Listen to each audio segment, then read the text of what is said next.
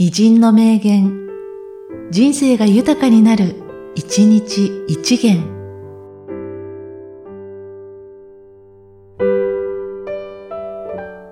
1月10日、高山貯牛。己の立てるところを深く掘れ。そこには必ず泉あらむ。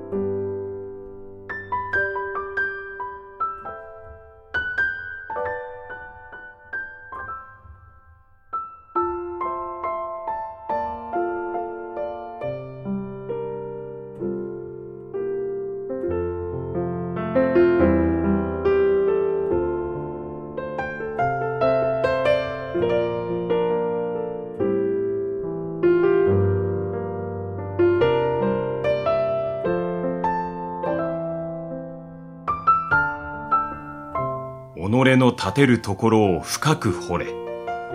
そこには必ず泉あらむ。